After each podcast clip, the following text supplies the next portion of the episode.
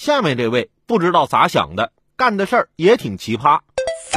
近日，江苏常熟袁某拿着驾驶证办理身份证换证业务时，被民警发现其驾驶证是假的。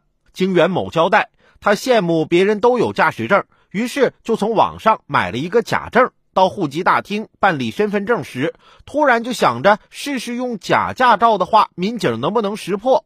最终，袁某被处以行政拘留和罚款。你以为是你想试试就能试试的呢？那能乱试吗？就算你这假证做的再真，问题在警方的系统里也不可能查到你驾照的档案呢。在警察同志那儿看来，自然是假的不能再假了。不过，警察同志们表示，就喜欢你这种自己送上门的。之前啊，我也劝我媳妇考个驾照，她不同意，我就劝她。你考个驾照，给我拿来扣分也行啊。